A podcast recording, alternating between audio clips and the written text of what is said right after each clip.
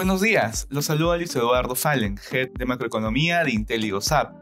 El día de hoy, martes 14 de junio, los mercados alrededor del mundo muestran resultados mixtos tras las fuertes caídas de ayer. De manera particular, en Estados Unidos los futuros avanzan mientras se recuperan de la venta masiva vista el día lunes. De este modo, el índice S&P 500 cayó en zona de bear market el día de ayer a la par que los inversionistas esperan la decisión de la Fed y posteriores declaraciones de Powell para el día miércoles. Asimismo, las mayores expectativas de un aumento de tasa en 75 puntos básicos por parte de la Fed motivó las pérdidas de la última jornada. Por otro lado, la tasa del tesoro a 10 años se elevó, pasando inclusive en algún momento el nivel de 3.4% debido a las nuevas expectativas de la Fed. En el terreno económico, el índice de precios al productor se incrementó 10.8% año a año en el mes de mayo.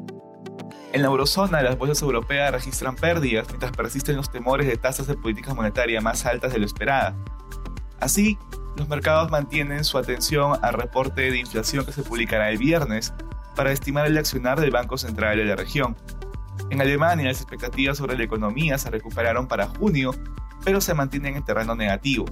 Por otro lado, la tasa de desempleo del Reino Unido aumentó a 3.8%, por encima del 3.6% esperado. En Asia, los mercados retrocedieron. El Nikkei bajó un 1.3%, siguiendo los rendimientos negativos vistos en Wall Street el día de ayer. La expectativa de una Fed más agresiva ante el último dato de inflación continuó generando incertidumbre entre los inversionistas. Respecto a commodities, el precio del oro retrocede durante la jornada, asimismo el cobre disminuye y finalmente el precio del petróleo sube a la espera de la actualización de las estimaciones de la OPEP sobre el mercado mundial de crudo. Gracias por escucharnos si tuviera alguna consulta no duden en contactarse con su asesor.